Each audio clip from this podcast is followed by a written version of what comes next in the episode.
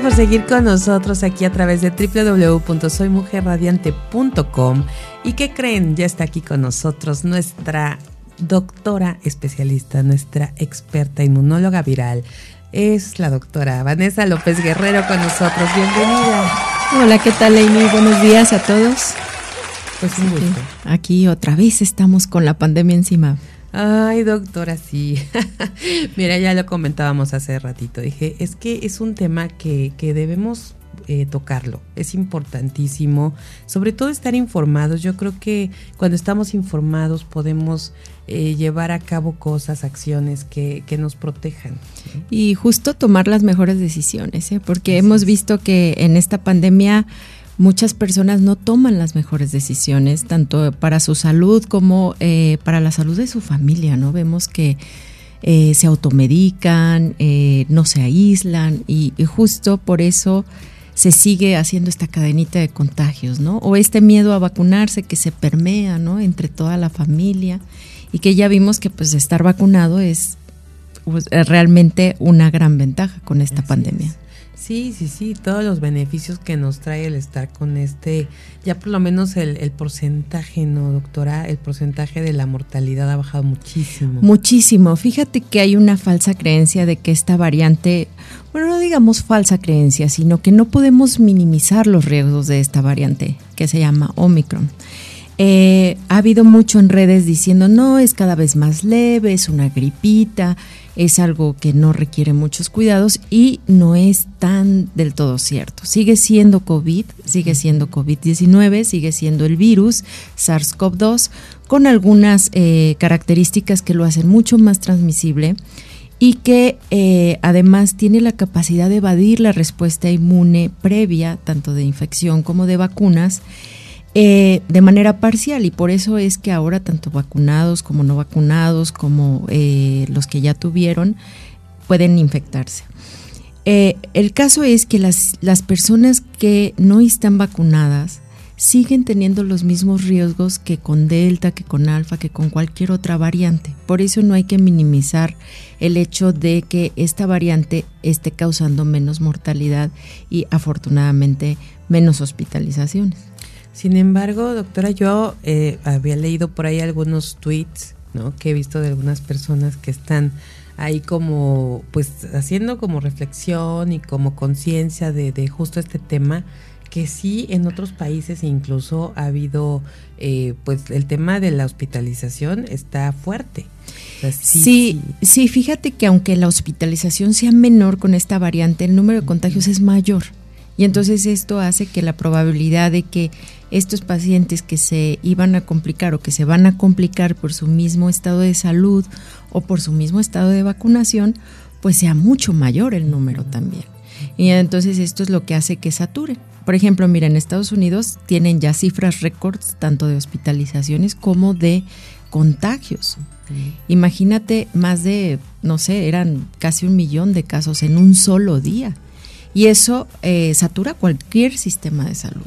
¿No? Aunque sean poquitos los que se hospitalizan o los que llegan a fallecer, pues se aumenta, ¿no? Esta probabilidad. Y, estamos hablando de Estados Unidos, imagínate. Que tiene una red hospitalaria bastante competente. Así es. Por eso es que no debemos de minimizar lo que está pasando en nuestro país, por mucho que digan, no, es que los niños que eh, los vamos a curar con tecitos, ¿no? Eso no es cierto, no es real. Los niños también se llegan a complicar algunos y, y pueden tener sintomatología grave y algunos pueden desarrollar un síndrome que se llama síndrome multisistémico inflamatorio, que eh, es una secuela post-COVID. No todos los niños lo padecen, pero puede, pueden desarrollarlo. Entonces no hay que minimizar a la variante Omicron ni a cualquier otro, otra variante de, de COVID.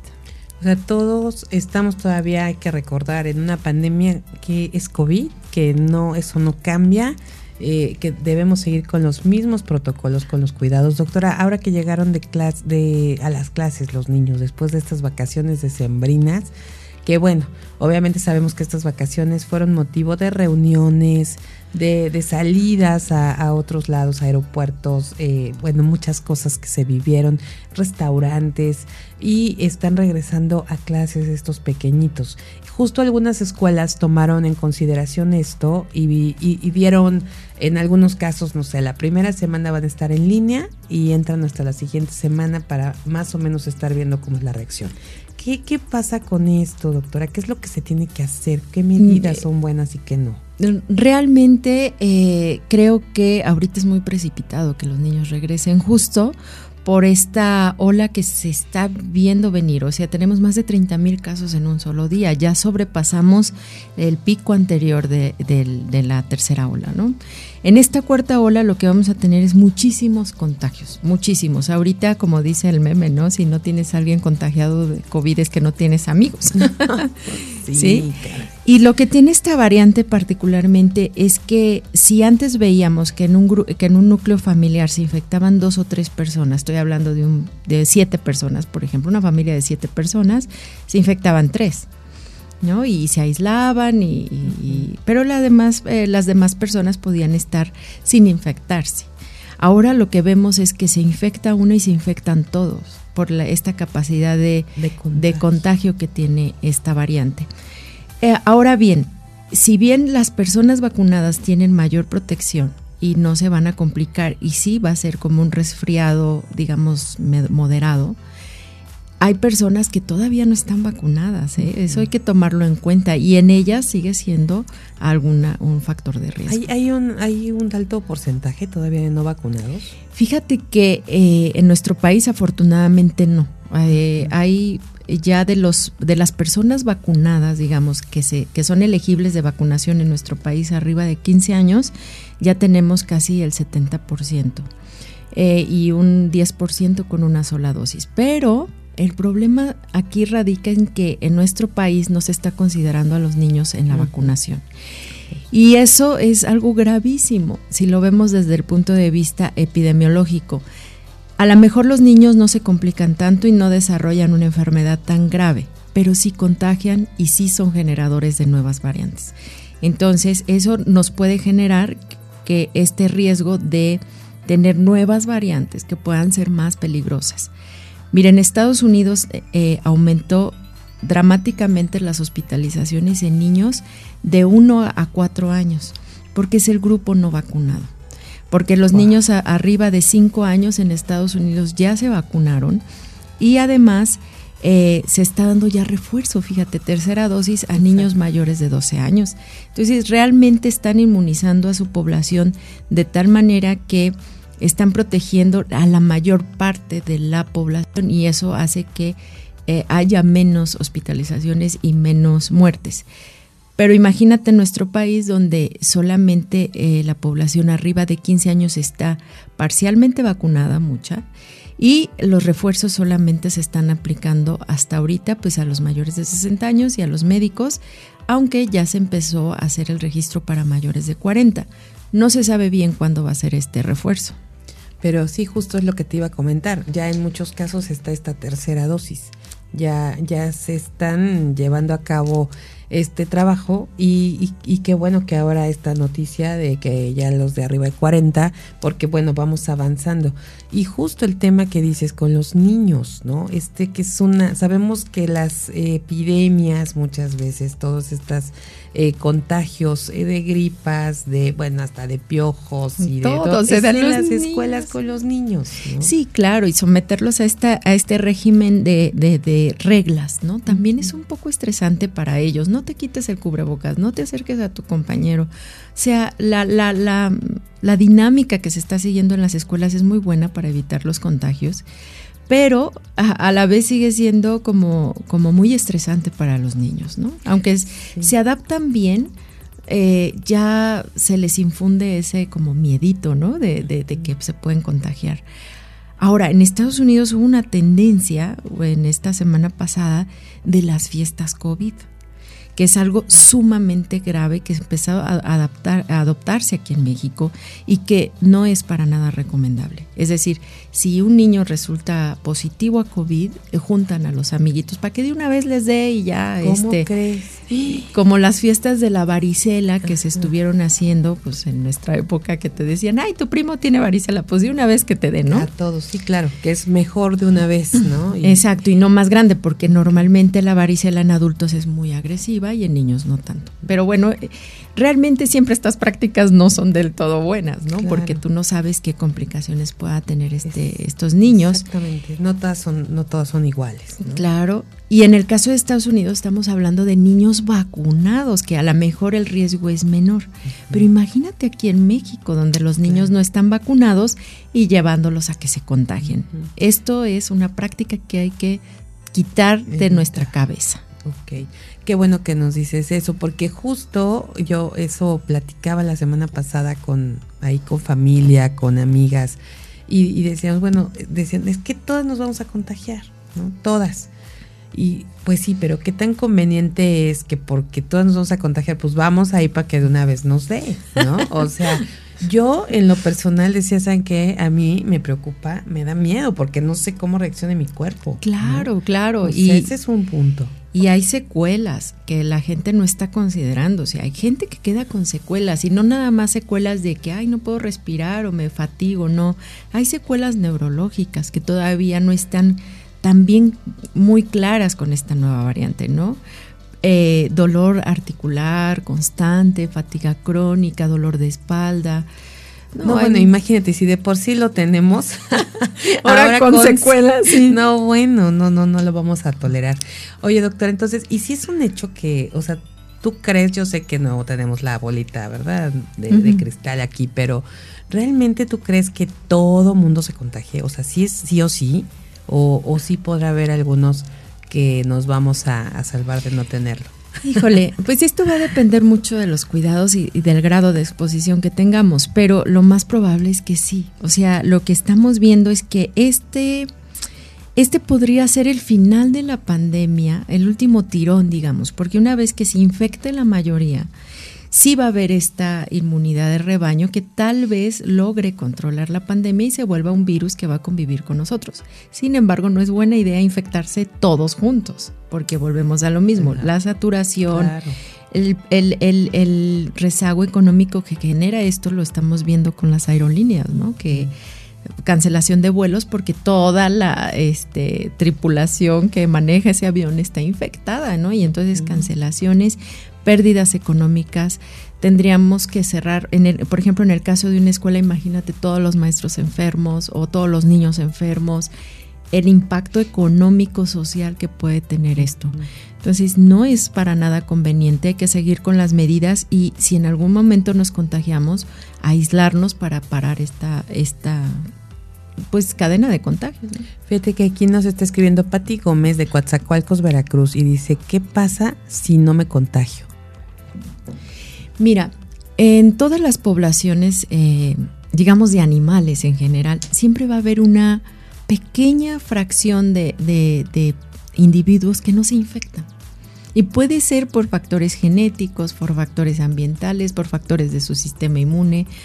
Puede ser, y hay un pequeño grupo que se está estudiando, de hecho, eh, a nivel mundial, de personas que han estado así en contacto directo y que no se han infectado. Lo que pasa muchas veces es que nos infectamos, pero nuestro sistema inmune es tan eficiente que lo elimina mucho más rápido de lo que podemos detectarlo y de eh, incluso hacer anticuerpos. Y entonces ya no podemos decir que estuvimos infectados porque la manera de saberlo es que hayas tenido anticuerpos, pero lo eliminaste tan rápido que no hiciste eso. Entonces muchas personas se pueden infectar, digamos, de manera muy temporal, como un día, y eliminarlo rápidamente. Pero es porque tienen células que eh, son muy eficientes eliminando a estos, a estos virus. Ok, pero imagínate estar en esa, bueno, estaría genial, ¿no? Ah, no, estar sí, ese- claro, pero para saber. para saberlo. Pero el que ya la nuestra la gente, ¿no? En general se esté incluso preocupando por si no me contagio, ¿qué? ¿No? O sea, porque a lo mejor, pues podemos pensar que al contagiarnos ya también nos estamos, o sea, ya hay más anticuerpos, ya no, exacto. Y, y si no, ¿no? Y que ya todos se contagien y yo no, ¿qué va a pasar? Pero entonces eso no... No, no, no es preocupante, no, para nada es preocupante. Y te voy a decir qué es lo que pasa con lo que nosotros llamamos inmunidad de, de manada o de rebaño. La persona que no esté vacunada o no se haya infectado, al estar toda la mayoría de la población ya vacunados o inmunizados, ya sea de manera natural, se quedan protegidos porque ya no hay quien se los transmita. Mm, y entonces eso es como la inmunidad de rebaño, que protegemos a los más vulnerables, siendo la mayoría los que estén vacunados. Pero no logramos esas eh, inmunidades, en este caso, porque se requiere arriba del 90% de la población, población, no de los adultos vacunados, de la población. En general, o sea, ahí incluiría bebés, niños, este, todos. Ay, ¿y qué tan lejos estamos de eso?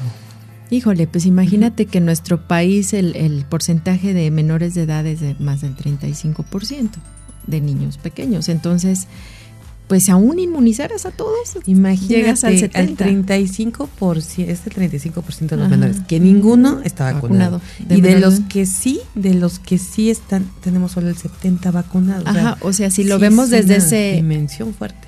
Exactamente, o sea, en, en una eh, generalidad, digamos que el más del 50% estaría vacunado, pero faltaría todo, esa, todo ese bloque de población. claro. Por eso es muy importante que la Secretaría de Salud a nivel federal sí reconsidere esto de vacunar a los niños. Sí, pues hacemos desde aquí un llamado para que sí se, sí se tome en cuenta con toda esta información que nos estás dando y lo que está sucediendo en otros países, ¿no? Entonces, claro. creo que sí es momento de, ponerlo ya en la balanza y más que ya estamos en un momento en que eh, hay eh, clases presenciales, la mayoría ¿no? ya están en presenciales y bueno, la otra parte también, que las escuelas reconsideren el tema de, presencial mientras esto pues se pueda regularizar, ¿no? Y mientras esto pasa, sobre todo ahorita que, que están los contagios tan fuertes y, tan altos. Pero vamos a seguir esta conversación, vamos a continuar porque es un tema bien interesante, importante sobre todo en estos momentos de nuestra vida. Así que no se vayan, continuamos con más después de esta pausa.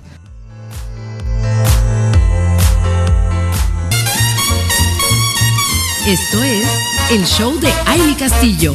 Continuamos. Seguimos aquí con la doctora Vanessa López Guerrero. Estamos hablando de esta variante Omicron y todo lo que conlleva el estar ahorita todavía en pandemia, el estar cuidándonos, siguiendo protocolos, no confiarnos, como ella bien decía hace un momentito, sigue siendo COVID. Entonces sí es, verdad que muchos estamos comentando en diferentes mesas de, de plática, de conversación, que bueno ya, que bueno que ahora es más leve, pero no perder de vista que sigue siendo COVID y que sigue siendo eh, pues básico el estar atentos con lo que estamos haciendo porque definitivamente siguen eh, pues las hospitalizaciones, sigue habiendo casos fuertes. Eh, entonces, bueno, estamos hablando de esto con ella, estamos hablando también de lo importante de elevar el sistema inmune y, y vamos a seguir aquí. Yo le preguntaba ahorita en este corte, que nos dijera por qué es tan contagiosa. Y la verdad sí quiero que lo comente aquí en línea, aquí con todos ustedes, porque eh, sí, es, sí es básico que, tengamos esta información, doctor. Mira, al haber personas no vacunadas en el mundo, y esto pasó, eh, originalmente se cree que en Sudáfrica, eh, al, tener una tasa tan baja de vacunación, hubo personas que se contagiaron y que dentro de su organismo no tiene ninguna barrera el virus y esto hace que se generen estas variantes. Se cree que a lo mejor este virus nació de una persona que tenía alguna inmunosupresión, eh, posiblemente HIV, una infección de HIV. Estas personitas no tienen un sistema inmune muy adecuado y esto hace que al no tener ninguna presión, o sea, nada que lo detenga, pues cambió. Entonces acumuló todo este, este número de mutaciones que hace que una vez que entre a la célula se replique mucho más rápido que Delta, pero además que logre eh, evadir toda esa respuesta inmunológica que habían generado las vacunas No completamente, esto queda, queda, que quede claro, no es que las vacunas no sirvan, sino que sirven poquito menos.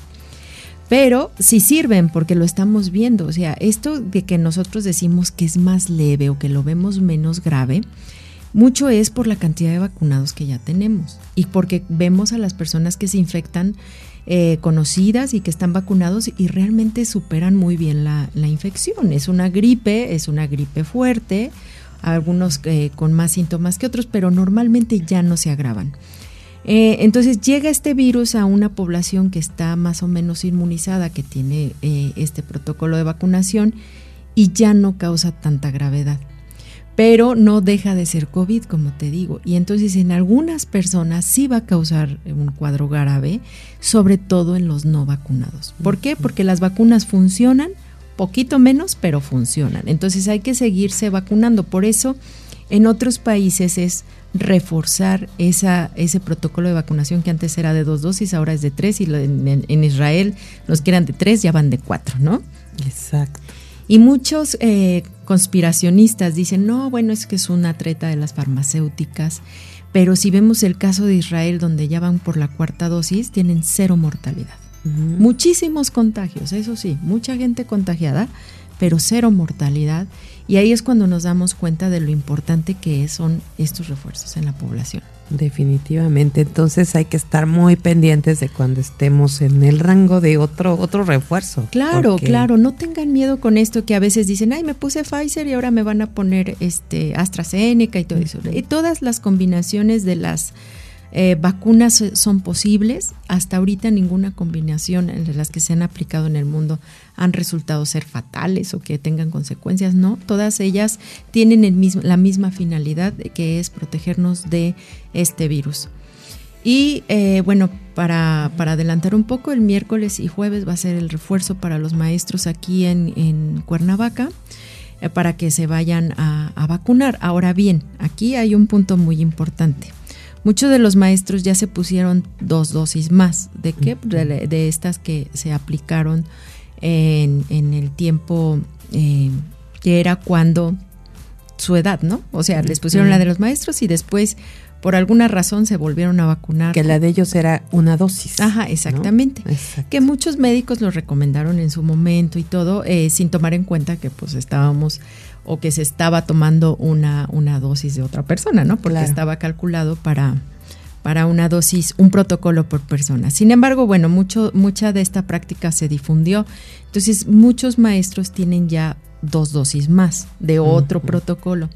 Ellos no requieren este último refuerzo de Moderna. Eh, si se lo ponen o no, realmente no hace gran diferencia. ¿Por qué? Porque ya tienen una y dos dosis más, entonces ya tienen tres, dosis. Y lo que protegen de esta variante Omicron de gravedad son tres dosis, lo que se ha estudiado hasta ahorita. Entonces, si ya tienes tres dosis de lo que sea, ya. O sea, no es necesario ponerse esta última y menos aún si ha pasado poco tiempo después de tu última vacuna. O sea, por un lado, no porque no se vayan a ir con el tema que comentabas Israel, ¿no? Que van en la cuarta ah, dosis. Sí, claro, pero ellos lo tienen muy calendarizado y es cada cuatro meses. Justo. Y, la otra es esa, ¿no? O sea, ¿cuánto tiempo tiene que haber pasado de que te pusiste ya la, la, última dosis? Eh, la verdad es que se recomienda entre cuatro y seis meses después el refuerzo no antes porque no funciona, o sea, no es tan eficiente y entonces a lo mejor pues, realmente ni, la, ni que te formes, vamos, o sea, da igual. si ya pasaron más de seis meses, puede ser una posibilidad de ponerse un refuerzo, pero los refuerzos funcionan así, son refuerzos, seis meses después, cuatro meses después. Ok, sí, porque entonces si está muy reciente, pues... pues es como si no pusieras nada.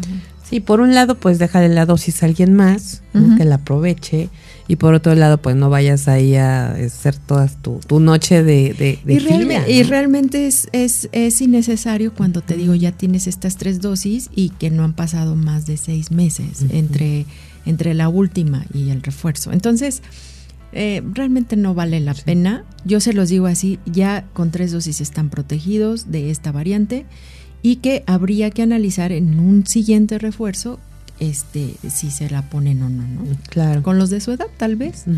O sea, si ya se pusieron Sí, ya que pasó un poquito más de, de tiempo, claro. ¿no? O sea, ojo solo si ya tienen las tres dosis, o sea, la primera y luego dos dosis que hayan agarrado en, en algún otro- momento. En ¿no? algún otro protocolo. Pero si solo tienen la primera, es el Ese momento es, de es aprovechar. el momento. Para los que tenemos solo cancino de una dosis, es el momento de reforzarse. Es importante tomar este refuerzo. Ok. Salud. Salud, perdón. Salud, aquí estamos brindando. Este café el día de hoy está vivo. Pero bueno, doctora, pues sí que qué importante es saber esto, ¿no? Porque por un lado podemos decir, sí, otra vacuna, y Claro, viene claro, otra no. más, otra dosis, ¿no? Y no necesariamente Y no. está, es mejor. Eh, entonces demos el chance a los que realmente requieren este refuerzo que, que seguramente será un porcentaje alto también, que Claro. solo tengan una. que solo tengan una. Y, y pues hay que hacerlo eh, para el momento que nos corresponda. Te digo, eh, hay estas dudas, muchas de que qué pasa si me pongo cuatro o cinco vacunas. La verdad es que no lo sabemos. No lo sabemos. Apenas estamos en esa, en esa, en esa parte de la pandemia donde se está reforzando. No sabemos qué va a pasar. Si a lo mejor vamos a requerir cada cuatro meses, como lo plantea Israel, o a lo mejor cada año. ¿No? Ahorita, en este momento, hay que tratar de reforzar a la población que le falta el refuerzo, no a la que ya lo tiene, ¿no? O Sí, sea, a la claro. que tiene tres dosis. Sí, aparte sí es bien cierto que, que hay que esperar, o sea, ciertas cosas las podemos tomar de parámetro de otros países. ¿no? Y debemos a- aprender también de, de otros puntos, de otros, de otras culturas, pero justo por esto, porque somos como tan diferentes, ¿no? Por el tipo de, el estilo de vida que tenemos en cada uno de los países, no, no podemos este, seguramente tener esa No, certeza. y 100%, como dices Claro. tú. Evidentemente en otros países hay menos mortalidad. Por ejemplo, nosotros somos el tercer país con mayor mortalidad en el mundo. Y si lo vemos con países como India, Brasil y Estados Unidos que tienen una población tan grande, nosotros nos somos la mitad de esos países o a veces un tercio de esos países, ¿no? Eh, un décimo con el caso de la India. Pero, pero si vemos, este, tenemos un chorro de mortalidad, o sea, por COVID, y eso es por las comorbilidades. O sea, tenemos muchísima obesidad, mucho sobrepeso, muchísimo diabetes, muchísima hipertensión, enfermedades cardiovasculares, y esto hace que seamos un país muy vulnerable. A diferencia de a lo mejor Israel, España, Francia, Alemania, donde eh, tal vez estas comorbilidades no son tan eh, eh, distribuidas en la población. Exacto, sí, aquí eso es lo que nos mantiene, lo que hablábamos la semana pasada, eh, tanto contigo, pues, en cuanto a la buena alimentación, como el miércoles con nuestra nutrióloga. nutrióloga, que hablaba también de esto. Y, y justo, ¿no? O sea, el primer lugar que tenemos en obesidad en niños, por ejemplo, y creo que en terrible. adultos también por ahí vamos, ¿no? Ya casi ganando la medalla, entonces habría que, que hacernos ese replanteamiento de, de cómo poder bajar ese pues ese rango que tenemos de, de- de la enfermedad porque si ya existe la enfermedad enfermedad en tan grande porcentaje de mexicanos pues entonces eh, qué hacer no qué hacer para que podamos para que podamos mejor? estar mejor. Sí, lo habíamos platicado de esto del sistema inmune fortalecido o funcional más que fortalecido, porque nuestro sistema inmune es fuerte, nada más que a veces como que se, se pierde en el camino, ¿verdad? Eh, es estos hábitos. Y justo la alimentación lo platicábamos la semana pasada, es muy importante, pero también la hidratación. Exactamente, exactamente. Ese es un punto bien importante. Queremos saber cómo podemos tomar agua, doctora. Porque yo creo esta hidra decías eh, a través de tomar agua, porque esa es la manera en que nos podemos hidratar. Claro. O, o habrá otra manera, ¿no? Como las Pues mira, lo- esponjitas que nos eh, metamos sí, al agua y Este, salimos Cuando nos bañamos, ¿no? Que absorbamos el agua No, por la piel. Pero No. ¿sabes por qué te pregunto esto? Porque hay mucha información eh, que, que nos dice, ¿no? A lo mejor ya el agua que tomamos ya no nos da ningún nutriente, ya ni siquiera nos hidrata, ¿no? Entonces, ¿qué pasa? ¿Cómo cantidad, qué cantidad debemos tomar? Y si realmente el agua que tomamos del garrafón o No, del grifo ahí ajá. con un filtro, eh, realmente nos, ayuda. hidrata. Fíjate que la hidratación depende mucho de las sales que tenga esa agua. ¿No? Eh, el cloruro de sodio es muy importante, el potasio es muy importante para la hidratación y por eso cuando vemos eh, las, los electrolitos, que es eh, la solución hidratante por excelencia, vemos que tiene bastantes minerales y bastantes iones, que es lo que precisamente permite que el agua entre a las células. Muchas veces cuando tomamos este tipo de aguas libres de sodio, cuando vemos libre de sodio, libre de sodio, son, nos sirven en el sentido de que no entran a las células. Necesitamos sodio para que esta, estos esta agua entre a la célula. Entonces, a veces no es tan recomendable estas aguas ultra purificadas donde ya realmente libre de sales, por ejemplo. Eso es agua destilada. Eso al contrario, te deshidrata porque jala el agua de las células, porque la célula en, en, la parte externa y en la parte interna tiende a equilibrarse con el medio. Entonces, si aquí adentro de la célula hay más sales, van a tender a salir al medio externo donde hay menos sales. Y al revés también, si aquí en la célula hay menos sales y acá hay un poquito más de sales, va a tender a entrar para equilibrarse. Eh, entonces, lo que se recomienda es tomar agua eh, eh, que no sea totalmente libre de minerales ni de, ni de sodio, sino un agua que sea potable y que esté purificada, o sea, que esté ya sea por ozono o por filtración, que tenga este, ciertos minerales, que tú veas en la botella que tiene algo, ¿no? Que no es agua, agua, H2O. Solamente eso. el agua eh, que nos venden en, embotellada, agua natural embotellada de diferentes marcas, no vamos a decir exactamente. ¿Esas botellas de agua nos sirven para hidratarnos? Hay algunas marcas que, que totalmente quitan las sales, esas no. Yo no te sabría decir ahorita exactamente cuáles son, pero, pero, ahí dice, libre ahí dice, de, sal, de potasio, libre, de, libre de sales, eh, agua, sodio, perdón. Ajá, eh, agua ultra pura, todo eso, ¿no? Mira, en muchos países lo que se toma es agua mineral. Sin embargo, en nuestro país el agua mineral tiene ahora sí que más sales. Exacto. y entonces trae otras, nos vamos al extremo. Entonces tiene eh, muchas más sales y esto puede generar algunos problemas renales.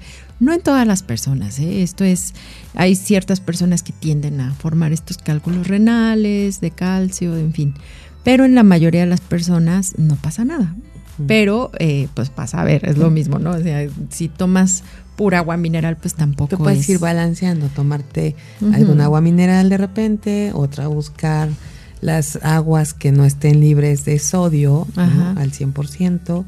Eh, eh, hay, hay, unas aguas que son alcalinas, que sí, sí que, que, les ponen bicarbonato de sodio, justo.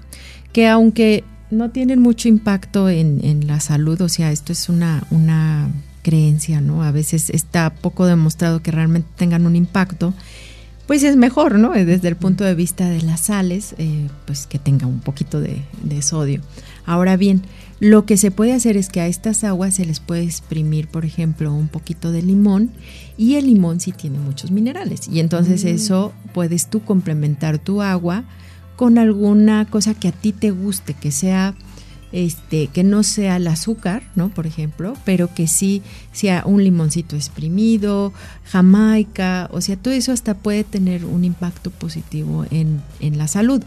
Pero tampoco no hay que abusar, o sea, no es que siempre tomes agua de Jamaica, por ejemplo, ¿no? Porque hay mucha gente que hace esto para desinflamarse, ¿no? Entre, entre comillas, pero es un diurético bastante potente y entonces está sacando agua continuamente. Entonces hay que, hay que balancear y como dices tú, tal vez darle un pequeño sabor con alguna fruta eh, sin que implique aumentar muchísimo el azúcar. Entonces, pero si fuera el caso de, tomar el agua con un limón, exprimiendo un limón, sí puede ser diario. Claro, puede ser diario con limón, con chía, con un poquito de stevia, sin problema. O sea, estas limonaditas este, caseras, eh, también le pueden poner una pizquita de sal, sin problema y, este, y pueden darle ese pequeño sabor al agua. O también eh, hay personas que utilizan la piña, por ejemplo, que es muy buena, tiene bastantes componentes eh, hierven, por ejemplo, la cáscara y se toman eso, ¿no? Que eso también es bueno. También es bueno, pero no tiene que ser como que todo el tiempo, ¿no? O sea, tiene que ser en la hora de la comida o cuando tenemos estas, eh, este es antojito, ¿no? Si tú quieres. Y en la mayor parte del día, pues lo con lo que hay que estarnos hidratando es con, el agua, este, pero buscar las marcas que no sean libres de sodio. Ok. Perfecto, entonces busquemos esto o le ponemos el limón. Y Ajá, y sí. Porque sí, y fíjate que por ahí, eh, y a ver, como científica, como científica, esta, esta combinación que, que hemos visto en las redes sociales, incluso a mí me la, me la han recomendado de manera personal algunas terapeutas, eh, el poner en el agua este, este limón, no un limón por litro de agua, eh, ponerle una pizca de sal de mar, ¿no? Y, de repente está un poquito de miel, una cucharadita de miel, ¿no? A un litro, que obviamente no impacta tanto. En sí, no, o sea, ajá, lo que no hay que hacer es el agua de horchata, ¿no? Que es así súper cargada de, de, calorías, ¿no? No, por supuesto que es bastante bueno porque el limón te aporta muchas otras cosas, antioxidantes, vitamina C, esta pequeña acidez, ¿no? Que, que le da al agua, que le cambia poquito el sabor, o sea, realmente el limón es una fruta que nos aporta, no, no, no, no, más allá de que eh, cause alguna cosa mala, pues causa cosas buenas. Entonces, si ese, ese es el, el, punto, hay que hacerlo. También hay muchas personas que lo muelen hasta con cáscara. Y esto pues aumenta la fibra. O sea, realmente el, el agregar cítricos como tales eh, al, agua de manera diluida, porque si te tomas un jugo de naranja, por ejemplo, es muchísimo azúcar. Pero si ese jugo de naranja lo, distribuyes este, en agua y lo das a muchas personas, pues entonces es algo benéfico. Ah, bueno, pues ya tenemos ahí estos tips para hidratarnos y con esto elevar nuestro sistema inmune. Regresamos a platicar de estos tips que nos está dando la doctora Vanessa López Guerrero después de esta pausa.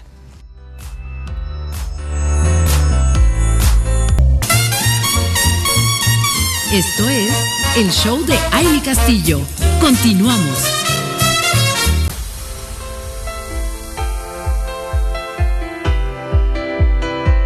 Seguimos aquí con todas ustedes. Gracias por seguir conectadas con nosotros a través de www.soymujerradiante.com. Síganos en redes sociales. También estamos como Soy Mujer Radiante. Busquen nuestros episodios, por favor, a través de nuestro portal también. Ahí tenemos en cada uno de los programas. Les invitamos a que busquen en el menú podcast y programas y van a encontrarse Ahí van a desplegarse todos los programas que tenemos. Busquen el show de Amy Castillo. Por supuesto, le voy a hacer promoción a este, ¿verdad? Sí, claro. Y ahí van a encontrar los diferentes episodios en los diferentes temas de algunas semanas pasadas, meses pasados. Pero igualmente pueden encontrar todos los programas que tenemos en esta gran emisora Mujer Radiante. Van a estar todos los programas y si lo prefieren, váyanse también a Spotify. Ahí estamos como Soy Mujer Radiante. Y bueno, seguimos aquí compartiendo, mi querida doctora. Estamos hablando de cómo elevar el sistema inmune que tiene que ser uno de nuestros propósitos de Año Nuevo y estamos con la hidratación. Sí, eh, fíjate que todos los, los, virus y todas las eh, cosas que nos infectan entran por las mucosas, ¿no? Eh, normalmente por lo que comemos o por lo que respiramos. O bueno, las de transmisión sexual. Y todos estos tejidos son húmedos, o sea, son, son tejidos que tienen que tener cierto grado de humedad. Cuando se resecan, nos volvemos más susceptibles a infecciones. ¿Por qué? Porque nuestro epitelio, que es la pielecita que está por dentro de nuestra nariz o por dentro de nuestra boca, se empieza a cuartear y entonces se empieza a abrir y eso hace que pues todos los bichos puedan entrar. Entonces es una barrera bastante eh, buena, y, pero tiene que estar hidratada. Es por eso que en tiempo de frío hay que estar tomando constantemente líquido porque también te deshidrata el frío. Claro, sí, sí. Entonces ahorita es importante estar tomando eh, diferentes bebidas, a lo mejor los tés, que muchos de ellos tienen propiedades diuréticas al revés, ¿no? Que te sacas agua pero sí es importante mantenernos hidratados y yo creo que uno de nuestros propósitos tiene que ser bajar el consumo de refrescos. Eso es importante. Tin, tin, suspenso. Sí, suspenso. Porque muchas veces vemos, y es, es algo tan común en mí que las personas no toman agua, nada, o que no sea refresco. Exacto. Ya sea esas personas de verdad, qué bárbaras, qué bárbaras. Esa coquita. Ya, sea light o no light, sin azúcar, sin azúcar, con azúcar, con lo que quieran, sigue siendo, no sigue siendo un sustituto del agua o de la hidratación muchos de estos refrescos traen muchos componentes que ni sabemos. Oye, y no sabemos, ah, pero eso sí va a las vacunas, ay, nos van a causar no sé qué, pero nos tomamos algo que es negro y que no sabemos ni siquiera qué tiene. Ay, sí, que hemos visto todo lo que hace en otros en otras cosas, impresionante. Pero bueno, o sea, pero sí puedes tomarte un Ah, claro, claro, todo está en el abuso. de vez en cuando. Lo que hemos lo que hemos platicado es que en, en, en esta vida lo que hace daño es el abuso, el exceso, ¿no? Claro. Tanto de agua como de refresco. O sea, en los dos extremos son malísimos. Entonces, eh, me preguntabas tú, la cantidad de agua que debe de tomar una persona depende mucho de su actividad también. ¿No? Me vas a decir un deportista, pues tiene que tomar mucho más agua porque se lo está demandando su cuerpo. Si me dices un bebé de seis meses, pues ellos casi no consumen agua porque esa va incluida en su leche. Entonces tampoco hay que forzar al organismo a...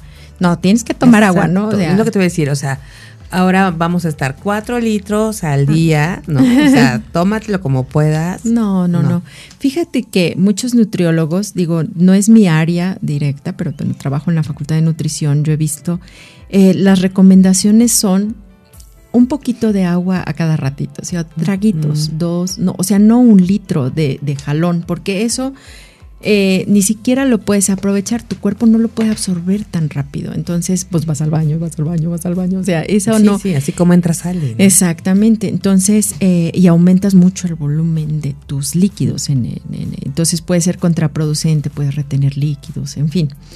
Eh, hay que estar tomando cantidades pequeñas de agua que nosotros logremos tolerar en, una, en un área de trabajo, tener nuestra botellita, pero no quiere decir que te la tomes toda en una sentada, sino darle traguitos constantes en el día.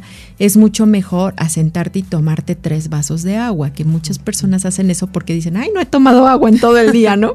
Y se, y se echan en la noche, ay, mis tres vasos que me faltaron y sale contraproducente. Entonces, eh, no hay que sobrecargar al cuerpo tampoco con estas prácticas. Si estás haciendo ejercicio, estás corriendo y evidentemente estás sudando, tu cuerpo mismo te va a hacer eh, la señal de que tienes sed y pues evidentemente tendrás que tomar más agua hasta que se te quite la sed. Pero eh, te digo, a veces cuando no tienes sed y forzar esto no es tan buena idea, o sea, porque puedes retener líquido, te digo, o al revés, puedes ir muchas veces al baño y te, pone de mal humor y demás. Entonces hay que hacerlo paulatinamente. Y si por ejemplo tienes la costumbre de comer con este refresco, pues a lo mejor empezar a limitarlo, ¿no? A un solo vasito, como dices tú, eh, en la comida y que el resto de la comida a lo mejor te tomes otro vaso de otra cosa. ¿Qué tan importante ahorita que tocas eso, doctora? Algunas veces eh, también ahí leyendo y demás decían que no convenía comer y o sea, al mismo tiempo tomar agua, ¿no? tomar refresco. Fíjate que no hay ninguna eh, evidencia científica real de eso. Es mucho anecdótico, ¿no? Que si tomas el agua, que entonces este eh, se prende un sistema ahí de insulina y que si no tomas agua, entonces no se procesa bien. O sea, hay las dos vertientes, pero realmente estudios eh, en donde tú puedas determinar qué es mejor realmente es como tú te sientas. Hay personas que estamos acostumbradas a comer con agua, ¿no? Este todo el tiempo, ¿por qué? Porque se nos atora, porque lo que sea, porque así nos gusta. Y realmente es una eh, manera de, estar incorporando agua a nuestro sistema. Hay personas que este, dicen, no, eh, comes y al final tomas agua, ¿no? Para que comas la comida, sobre todo en los niños, y no te llenes de refresco o no te llenes de agua y puedas comer. Sí, pues luego se te está atorando ahí, pobres niños. Sí, pobres niños, hasta el final. Nada hasta el final. No, realmente es, es un poco no abusar, o sea, te digo, no te vas a tomar un litro de agua en la comida, ¿no? Simplemente lo que se necesita para el proceso. Ahora bien, para en algunos momentos el agua puede ser también un control de peso, eh, sobre todo para las personas que sufren de ansiedad eh, por comer. lo que se recomienda es que en lugar de comer algo, pues se preparen alguna limonadita y todo eso para que se pase esa sensación de ansiedad y es mucho más benéfico tomar agua que comerse un pan dulce, ¿no? O una concha o lo que sea. Entonces, eh, en ese momento, pues sí, el agua sí, sí es una alternativa, ¿no? O sea, y mucho más saludable que eh, a lo mejor eh, otra cosa dulce, un helado.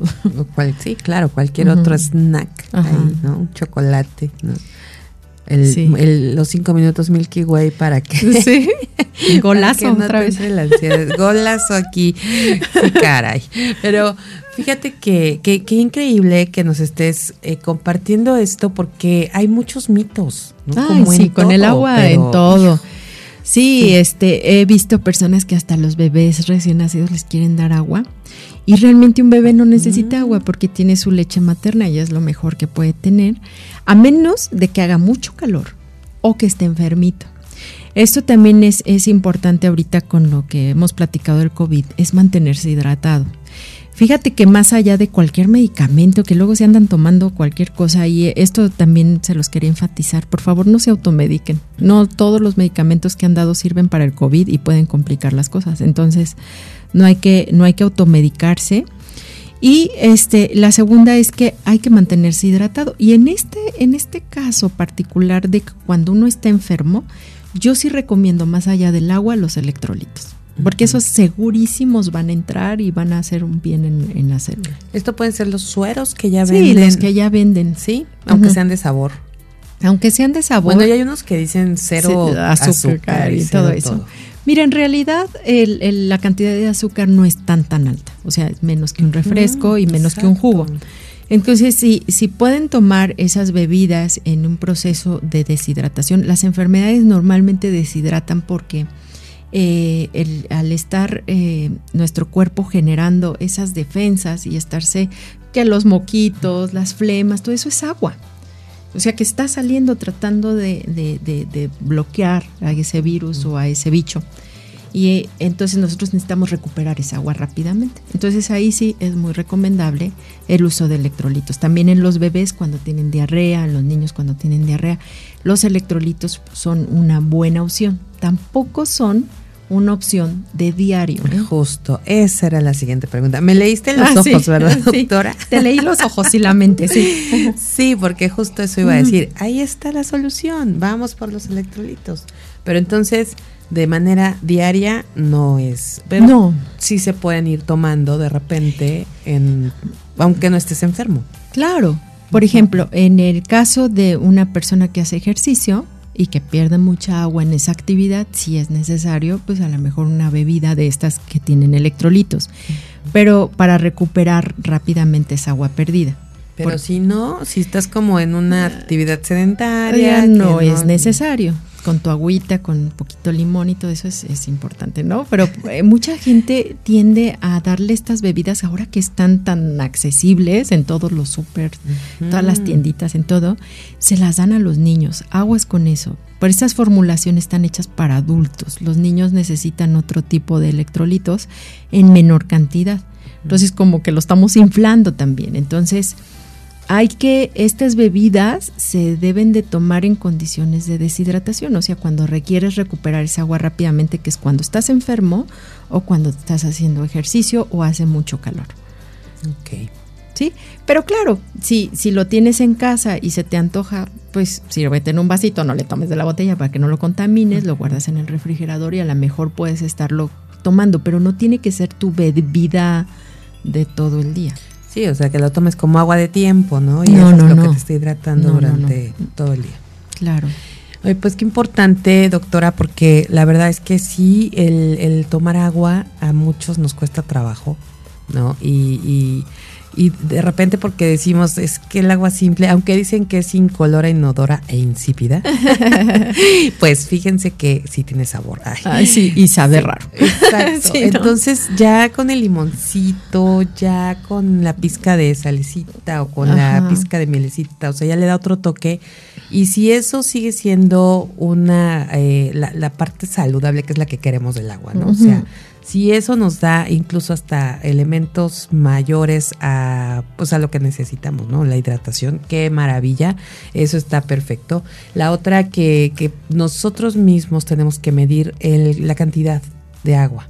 Sí, claro, sí, este, no hay una regla, o sea, siempre te dicen dos litros diarios, porque es como la media. Pero, por ejemplo, para un deportista no son dos litros, es un poco más, porque requiere eso. Y una persona que está sedentaria en su casa tal vez no requiera tanta hidratación, porque la temperatura a la que estás, o sea, hay muchos factores que pueden hacer que, que necesites más o menos agua. O sea, no hay una medida exacta. Exacto. Y esto que dices que me encantó, porque no es que te tomes el medio litro así de gluk, gluk, gluk. Ajá, porque, no he tomado no, por Es que te entra la culpa. Digo, a mí me ha pasado de que digo, ay, o sea, ya pasó tanto tiempo y no he tomado agua toda. O sea, realmente eso no ayuda mucho. Y que no te hidrata. Y sí es cierto, yo lo había escuchado por ahí. Y justo eso, ¿no? Pero yo decía, ¿es en serio que con traguitos? Y decían así, por traguito, porque así te va hidratando poco a poco y tómate otro traguito. Y yo decía, no, bueno, aviéntate la botella de medio litro, de un litro, para que te hidrates completa. para que te llene el tanque. Sí, y sabes que, y a veces el cuerpo sí lo, sí lo requiere. A mí en lo particular, te voy a decir, como no soy muy de tomar agua, sinceramente, entonces de repente yo agarro un vaso de agua y a veces hasta mis hijos se ríen porque pues me la tomo así, me la empino y pasa directa así y, me acabo el vaso y luego digo, ay creo que mi cuerpo lo necesitaba, ¿no? Sí, claro, fíjate que eso es, es algo, eh, cuando uno tiene sed, hay que tomar agua. O sea, es la señal del cuerpo, es tu regulador y dice, tengo sed. Es lo mismo que ir al baño, o sea, no más que al contrario, ¿verdad? O sea, si tienes ganas de ir al baño, vas al baño y vacías ese tanque, ¿no? Y si te está pidiendo, hay que llenar ese tanque. Entonces, eh, eh, lo que sí es que no hay que llenarse de agua, o sea, ese es el punto, ¿no? Que a veces ya se te quitó la sed con ese vasito de agua que te tomaste, pero no sigues tomándote otro y otro y otro y otro. que luego hasta el estómago te duele porque ya te llenaste completo de agua. No, pues qué importante es este punto y, y además es quitar los mitos que hay todo esto con, con alguien que, que conoce, que es especialista y que nos está dando las recomendaciones adecuadas. Y, y bueno, ya estamos eh, cerrando este programa, doctora. Quisiera nada más que nos dijeras, porque hace ratito comentabas que sí puede ser ponerle unas hojitas de jamaica en una ocasión, a lo mejor otra con las cáscaras de piña o con alguna otra fruta sin abusar del azúcar. Eh, todo esto forma parte de, de, esta hidratación que necesitamos. O sea, no tiene que ser a fuerza el agua natural. Eh, o, solo como decías con el limoncito y así, sino también sí. Sí, es, es válido un té. un té, este, hacer infusiones, las tisanas, todo eso a veces tienen muchos antioxidantes, no son azúcar y pueden ayudar, ¿no? A que nos vaya gustando cada vez más el agua. Así nos va entrando poco a poquito. Y la verdad es que sí está rico, ¿eh? Cuando tomamos agua, yo a mí sí me pasa hasta, me siento la piel diferente, porque luego ando toda con la resequedad en la cara, en la nariz, en todos lados, ¿no? Sí, es importante, te digo, y más en este tiempo eh, de infecciones, mantener nuestro cuerpo hidratado porque nos defiende mejor. No, y esto que nos decías, porque uno podría decir en tiempo de frío, pues no, no te deshidratas, ¿no? sí. Y, entonces sí es bien importante. Y algo que, que nos dejó también el miércoles pasado la nutrióloga, eh, nuestra querida Mónica Vázquez, es que ahorita aprovechemos para tomar ponche. Ay, qué rico, con, las frutas, la canela, todo. Exacto. Entonces, a lo mejor sin, ya con la, propia azúcar de las frutas. El, ponche con piquetito de... de vez en cuando. De vez en cuando. También, muy bien, muy bien. Pues muchas gracias, doctora. Y antes de, de despedirnos nada más, voy a recordarles a todas el espacio publicitario ideal para sus campañas. Lo encuentran en Grupo GIA, una agencia de publicidad exterior que cuenta con amplia cobertura y conocimiento del mercado.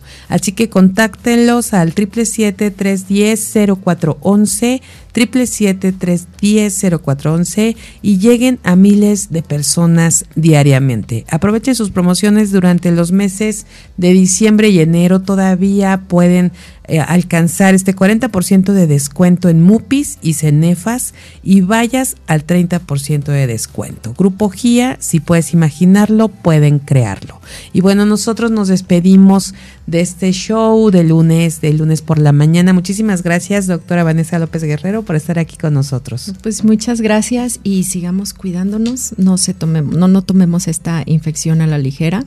Ante cualquier síntoma, por favor, hay que aislarse y no es eh, todo es COVID hasta demostrar lo contrario con una prueba. Así es que hay que seguirse cuidando. Y yo creo que es importante ahorita que lo comentas que todos los que sientan estos, eh, pues ahora sí valga la redundancia, estos síntomas, pues sí vayamos a hacernos esta, esta prueba por salud de, nosotros mismos y también cuidar a los demás. Ajá, sí, tres días después de tener contacto con alguien con COVID se pueden hacer ya las pruebas de PCR y con síntomas cualquier prueba de antígeno eh, puede, ser, puede ya darnos un resultado ya confiable pues sobre todo que estamos todos en actividades, estamos todos trabajando y ya eh, estamos como en la actividad normal, hay que tener esas precauciones y saben que presentar esa prueba es importante, ¿no? Que, que la lleven. En caso de que saliera positivo, pues sí, presentarla para que también los demás en un mismo lugar de trabajo, en una misma oficina, en la escuela, pues tomen sus precauciones y todos podamos cuidarnos. Creo que esa es ahorita la la mejor estrategia, cuidarnos todos. Sí, sobre todo eso, cuidarnos y parar esta contagios. Ahora nos esperan días difíciles, estas próximas dos semanas viene con todo esta Omicron. Así entonces hay que estar muy al pendiente, sobre todo de eh, los síntomas que son los de un resfriado común y sobre todo estar pendientes de cualquier señal de alarma, dolor en el pecho, dificultad para respirar. Hay que ir al médico pues bueno, estaremos cuidándonos mucho, estaremos muy alerta, muy atentos a cualquier síntoma y sí en estos momentos yo creo que lo mejor y aunque no nos guste, porque la verdad que no nos gusta, pero en la medida de lo posible, pues no salir. Si no tenemos a qué ir a algún lugar, a qué, a qué ir con más eh, gente, pues ahorita hay que cuidarnos, cuidarnos todos. Sí, estamos eh, igual que al principio, ¿no? Hay que quedarnos en casa lo más, el más mayor tiempo posible, evitar eh, salir a pasear, por ejemplo, ¿no? Eso es terrible ahorita. No sacar a los niños, acuérdense que ellos no están vacunados eh, y protegerlos lo más que podamos. Así es, pues bueno, estaremos muy atentos y controlados para ya tratar de terminar con esta Omicron que ahorita nos tiene vueltos locos a todos. Muchísimas gracias. Gracias doctora por toda la información, por compartirnos tu conocimiento. Nos escuchamos el próximo lunes para ver cómo vamos con todo esto y seguir con estos eh, puntos para elevar el sistema inmune que es tan importante ahorita. Muchísimas gracias Max Salinas en la producción en cabina, muchas gracias. Gracias a Vanessa Rosas en la coproducción de este programa, a Edgar Hernández en las redes sociales, a Rafael Salinas en la, en la dirección de operaciones técnicas y a todos, a todos por hacer posible Mujer Radiante. Gracias a Sarita Vázquez por este, eh, este camino y este acompañamiento en este sueño y en esta emisora creada por Mujeres para Mujeres. Muchas gracias. Gracias a todas por escucharnos. Es un placer iniciar la semana con ustedes este lunes. Soy Amy Castillo. Pásela bonito.